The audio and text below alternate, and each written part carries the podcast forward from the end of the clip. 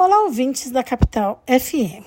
Os meses de outubro e novembro assumem um importante papel na conscientização sobre os cânceres de mama e de próstata no Brasil. Sob a forma de campanhas, o mês rosa e o mês azul desempenham o fundamental papel de disseminar informações acerca da prevenção e do diagnóstico precoce dessas doenças, que frequentemente desencadeiam situações de discriminação contra trabalhadores e trabalhadoras. Em 2022, aproximadamente 70 mil trabalhadoras se afastaram de seus empregos devido ao tratamento contra o câncer de mama. E com relação ao, aos cânceres né, de mama e de próstata, é importante destacar que o INCA, né, os dados do INCA, do Instituto Nacional de Câncer, apontam que cerca de 30% dos novos, câncer, novos casos de cânceres no país são justamente desses dois, ou seja, de próstata e de mama. O suporte oferecido pelo Sistema Único de Saúde garante a gratuidade de todos os tratamentos necessários, necessários, incluindo a obrigatoriedade de se iniciar o tratamento em até 60 dias após o diagnóstico e a garantia de realização de exames em no máximo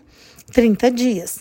Tais prazos, se eventualmente forem descumpridos, podem se tornar objeto de requerimento judicial pelos pacientes. Por outro lado, a legislação prevê a garantia e obrigatoriedade de realização de exames para detecção precoce desses cânceres, né, dos cânceres de mama e de próstata nas unidades SUS, sempre que considerado necessário segundo critério médico. Os pacientes do SUS possuem também o direito de atendimento de um serviço chamado Serviço de Atenção Domiciliar, com cuidados à saúde prestados em suas residências, assegurando a continuidade do tratamento. Mesmo com esses meses né, de campanha, o novembro azul e o outubro rosa, alguns direitos, como aqueles relacionados ao trabalho e à previdência, muitas vezes não chegam ao conhecimento de todos.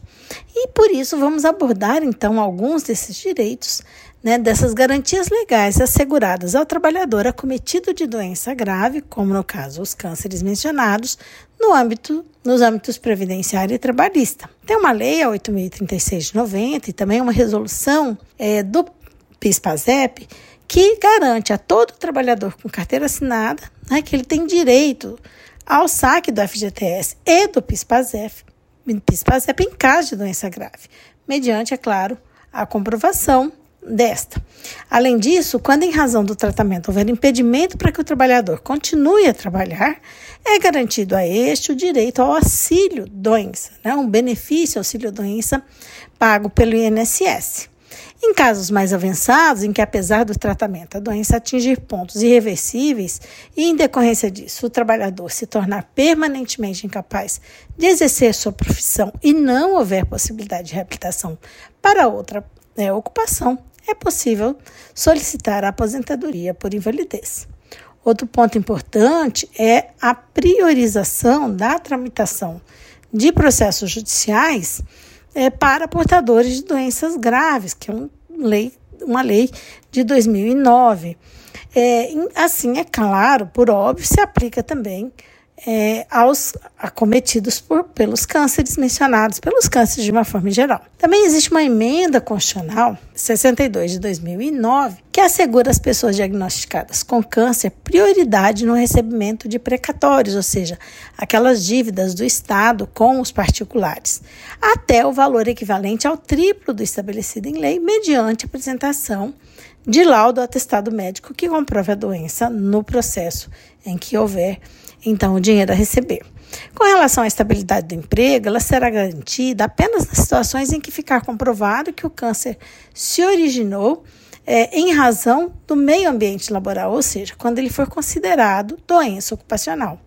Porém, nos casos em que não houver a relação com o trabalho, né, entre o trabalho e o acometimento da doença, a dispensa do empregado ou da empregada pode gerar presunção de ato discriminatório nos termos de uma súmula 443 do, do, do é, Tribunal Superior do Trabalho, TST. Isso porque é, esses pacientes com câncer sofrem ainda um estigma, um preconceito, né?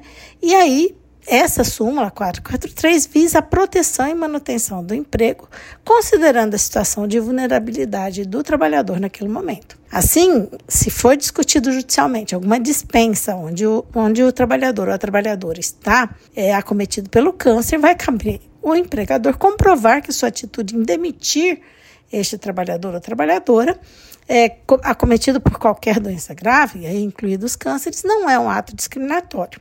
Portanto, ele tem que comprovar que a, que dispensa se deu por outro motivo. Não sendo observado esse, né, essa, esse ônus probatório, ele não se desincumbina de provar, então, os motivos da dispensa, ela será considerada discriminatória, podendo o trabalhador, por meio, então, dessa ação trabalhista, requerer, requerer a sua contratação. Tá? Esse direito está garantido numa lei de 1995 que fala que o rompimento da relação de trabalho por ato discriminatório, além do direito à reparação pelo dano moral, faculta o empregado optar por sua reintegração com ressarcimento integral de todo o período de afastamento, mediante pagamento das remunerações devidas ou a percepção em dobro dos salários e dos direitos desse período de afastamento, ambos, em ambos os casos, corrigidos monetariamente e acrescido de juros. Portanto, percebe-se que a legislação vem evoluindo quando se trata da proteção dos mais diversos aspectos da vida do paciente com câncer, de modo que a conscientização, seja ela por campanhas de prevenção ou pela divulgação dos direitos e garantias do paciente, permite o acesso ao tratamento digno e gratuito, assim como a proteção contra a discriminação no local de trabalho. Por hoje é só. Esse podcast foi elaborado por Carla Leal e Fátima Frasson, membros do grupo de pesquisa sobre o meio ambiente e trabalho da UFMT, o GPMAT.